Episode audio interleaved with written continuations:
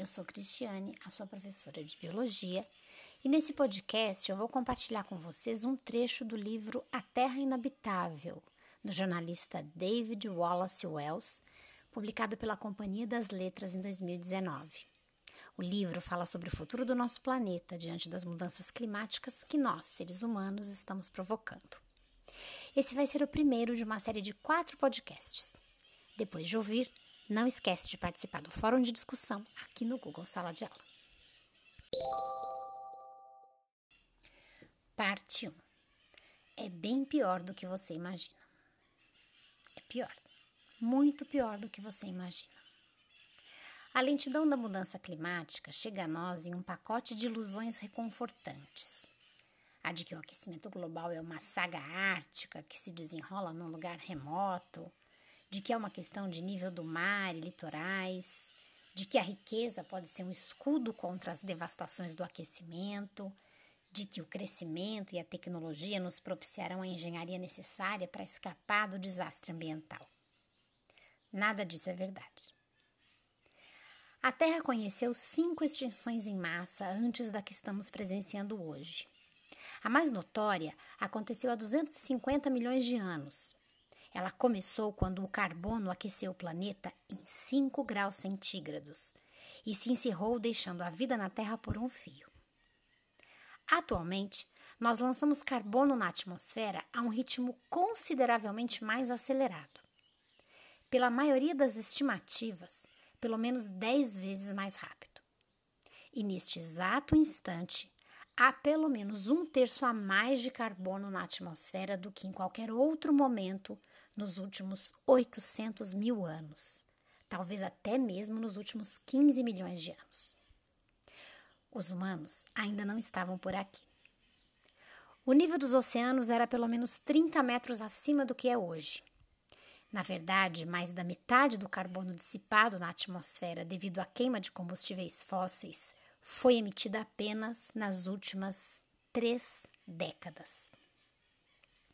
Em 2016, o sistema climático resvalava para a devastação, transgredindo o limiar da concentração de carbono, 400 partes por milhão na atmosfera terrestre, que fora por anos a linha vermelho vivo traçada pelos cientistas ambientais diante do avanço destrutivo da indústria moderna que dizia proibido passar. Apenas dois anos depois, nós atingimos uma média mensal de 411 partes por milhão. É nesse curso que seguimos, para mais de 4 graus centígrados de aquecimento até o ano de 2100. Isso significaria que regiões inteiras da África, da Austrália e dos Estados Unidos, partes da América do Sul e da Ásia, ficariam inabitáveis devido ao calor direto, à desertificação e às inundações. Esse é o nosso itinerário. É a base de onde partimos. Porque se o planeta foi levado à beira da catástrofe climática no tempo de vida de uma geração, a responsabilidade por evitá-la recai sobre uma única geração também. E sabemos de qual geração estamos falando. É a nossa.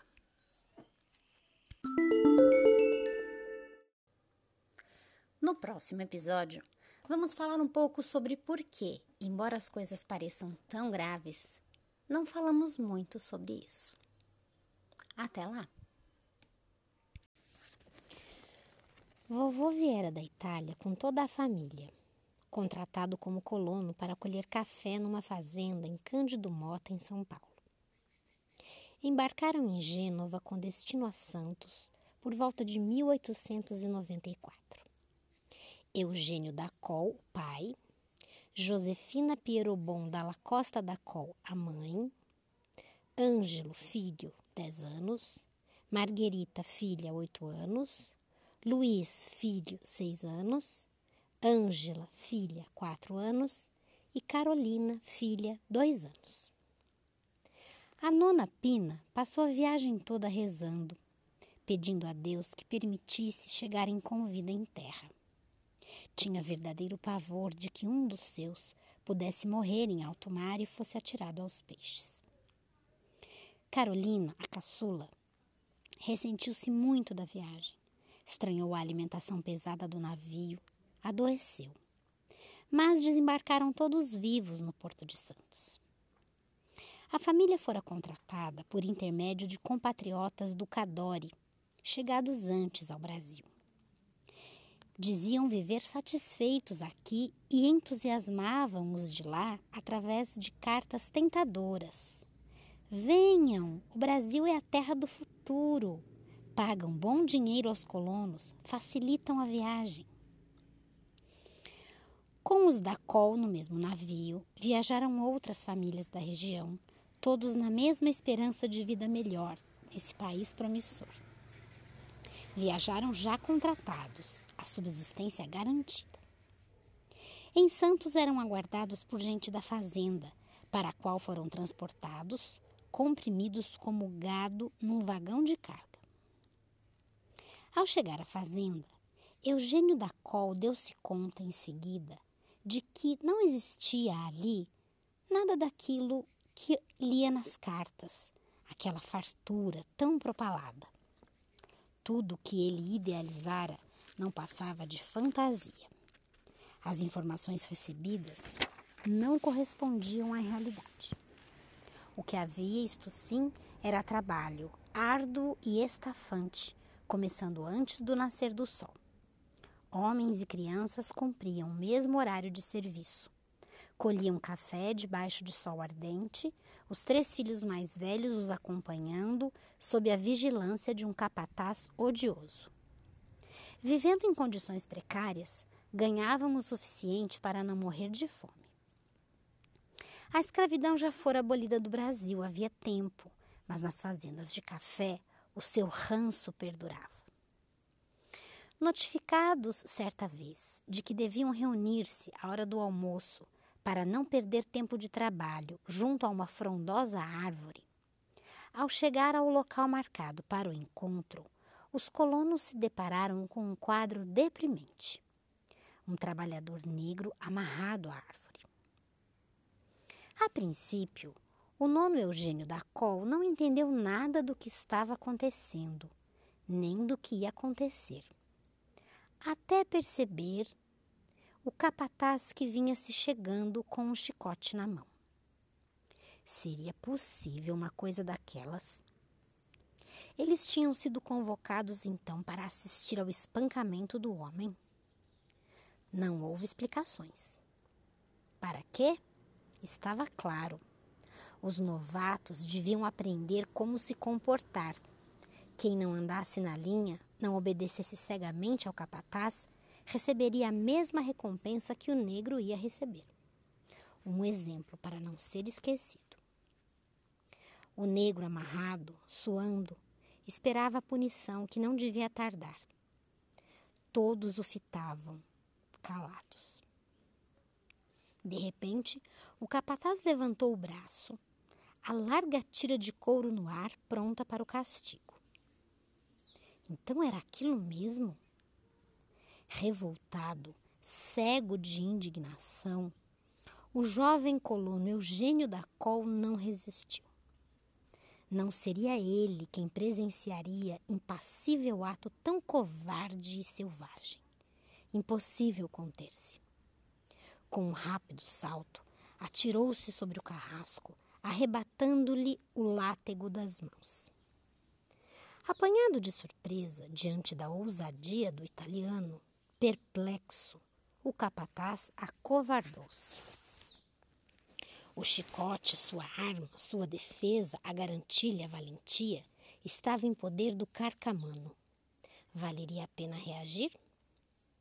Revoltado, fora de si, esbravejando contra o capataz em seu dialeto dos montes dolomitas, o rebelde pediu aos companheiros que se unissem para defender o negro. Todos o miravam calados. Será que não compreendiam suas palavras, seus gestos?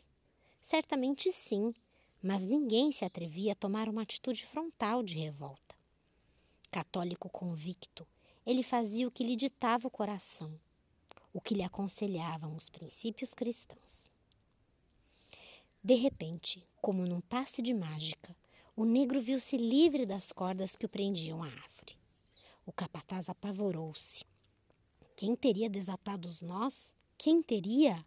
O topetudo não fora. Estava ali em sua frente, gesticulando, gritando frases incompreensíveis, ameaçador de chicote em punho. O melhor era desaparecer o quanto antes, rapidamente. Esses brutos poderiam reagir contra ele. A prudência mandava não facilitar. Nessa mesma tarde, a família da Col foi posta na estrada, porteira trancada, para esses rebeldes imundos. Estavam despedidos. Nem pagaram o que lhes deviam. Precisavam ressarcir-se do custo do transporte de Santos até a fazenda. E fim. Pela estrada deserta e infinita, seguiu a família, levando as trouxas de roupas e alguns pertences que puderam carregar, além da honradez, da coragem e da fé em Deus. Tinham endereços de conterrâneos na capital de São Paulo, onde chegaram depois de arrastar-se numa longa e triste caminhada, passando fome, subsistindo devido à ajuda de corações generosos. Carolina, caçula, debilitada desde a viagem de navio, precisava ser carregada o tempo todo, ora no colo de um, ora no de outro. Seu estômago delicado não suportava o angu de farinha de mandioca com água, alimento básico, muitas vezes único, que os mantinha de pé. Carolina morreu logo que chegamos à capital. Deus nos ajudou porque Nona Pina jamais se conformaria em enterrar o seu anjinho de olhos azuis à beira de uma estrada deserta. Concluiu o nono Eugênio, chorando ao recordar-se de sua história. A família do meu avô passara a viver no Brás, onde já moravam velhos amigos, operários, ex-colonos. Um deles vindo ao Brasil em busca de fortuna, como os outros, a encontrara. Era o seu Natal Boni, dono de uma serraria no Belém.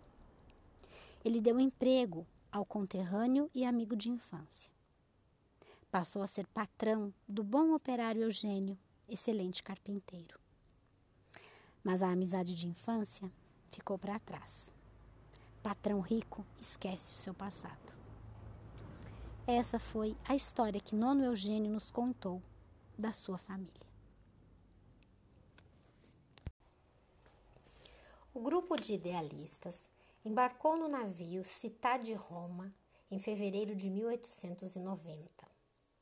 O regime imperial no Brasil havia sido derrubado a 15 de novembro de 1889. Dom Pedro II fora deposto e desterrado a República proclamada. Os fundadores da colônia socialista experimental não podiam mais contar com a ajuda e o apoio prometido pelo imperador. Contariam apenas com seus próprios esforços, com a vontade de vencer, mas nada os faria recuar. No porão do navio Cidade de Roma, junto às caldeiras, viram-se amontoados os pioneiros que em breve estariam integrando uma comunidade de princípios puros, a colônia Sicília. Iam cheios de esperanças, suportariam corajosamente as condições infames da viagem. Uma luz artificial fraca era tudo o que havia para iluminar o porão. Nem a mais leve brisa do mar chegava até ali para atenuar o calor sufocante. As crianças inquietas, inconformadas com a escura prisão, tentavam a toda hora, burlando a vigilância dos mais velhos, subir a escada escorregadia e íngreme que as conduziria ao sol.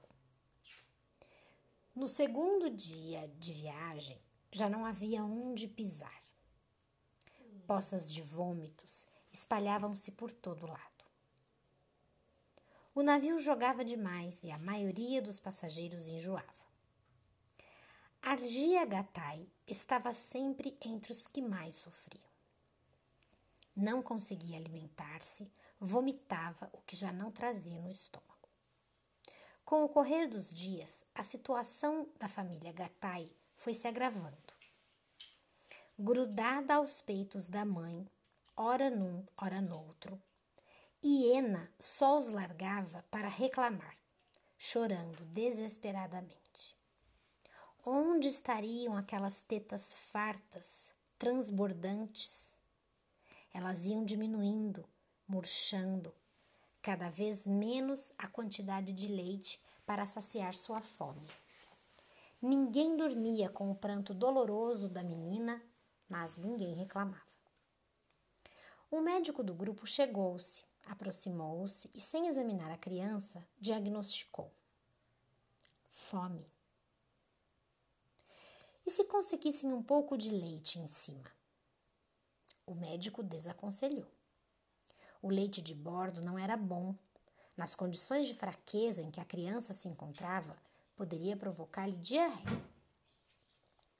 A única providência a tomar urgentemente era conseguir com o comandante do navio permissão para remover mãe e filha para cima, onde pudessem respirar ar puro. Talvez, quem sabe, o seu leite voltasse.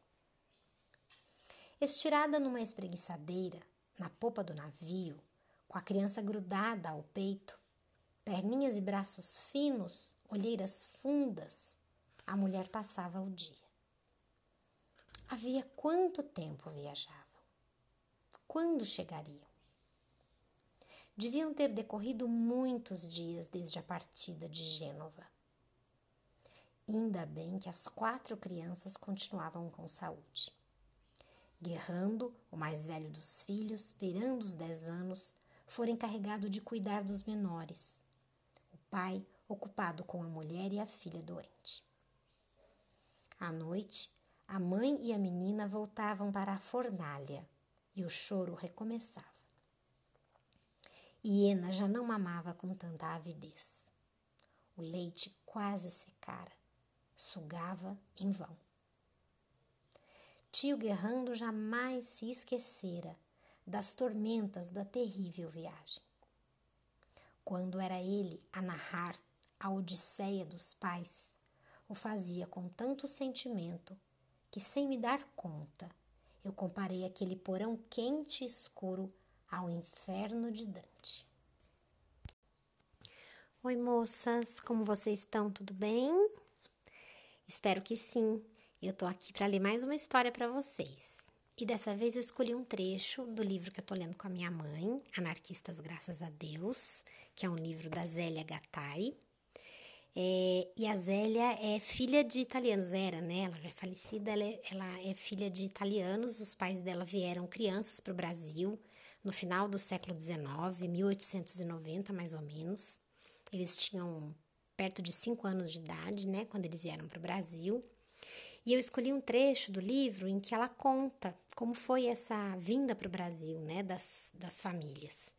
E eu achei muito interessante porque é, eu sou bisneta de italianos, né? Os avós da minha mãe também vieram nessa mesma época, final do século XIX, para o Brasil. E eu imagino que muitas de vocês também podem ser, né? Porque aqui na região a gente teve muita colonização italiana. Então, talvez é, algumas ou até muitas de vocês também tenham essa um pouco dessa história, né? Dos, dos antepassados que vieram da Itália. E é, eu achei interessante porque nesses trechos que eu vou ler para vocês, é, é, um pouco desse, desse começo, dessa essa, essa, viagem de navio, como que era essa viagem de navio e para onde eles iam quando eles chegavam aqui, o que, que eles foram fazer. Eu achei muito interessante a gente conhecer um pouco da nossa história. Então, espero que vocês gostem. Oi, moças, tudo bem com vocês? Espero que sim. Eu tô aqui para ler mais uma história para vocês. E dessa vez eu escolhi alguns trechos do livro que eu tô lendo com a minha mãe, que acho que eu já comentei num outro áudio, que se chama Anarquistas Graças a Deus, que é de uma autora chamada Zélia Gattai, que era esposa do Jorge Amado, né, um importante autor aí da literatura brasileira. A Zélia Gattai, nesse livro, é um livro de memórias, né? Então ela fala da infância dela em São Paulo e da história da família dela. Ela era filha de italianos. Os pais dela vieram para o Brasil muito pequenos, né? Eles tinham mais ou menos 5 anos de idade. Eles vieram no final do século XIX, 1890, mais ou menos. É, e tem alguns trechos do livro em que ela narra é, como que foi essa viagem, né? O que, que essas famílias dos, dos avós dela vieram fazer aqui no Brasil. É, eu achei muito interessante porque eu sou bisneta de italianos, né? A, os, os, avós maternos da minha mãe vieram da Itália também mais ou menos nessa época aí, no final do século XIX. E eu imagino que muitas de vocês também devem ter ascendência italiana, né? Ou espanhola, enfim. A gente sabe que aqui na região teve muita colonização, né? De italianos e de outros europeus. Então eu acho que é interessante a gente pensar um pouco como que é como que foi essa viagem né, dos nossos antepassados aqui para o Brasil.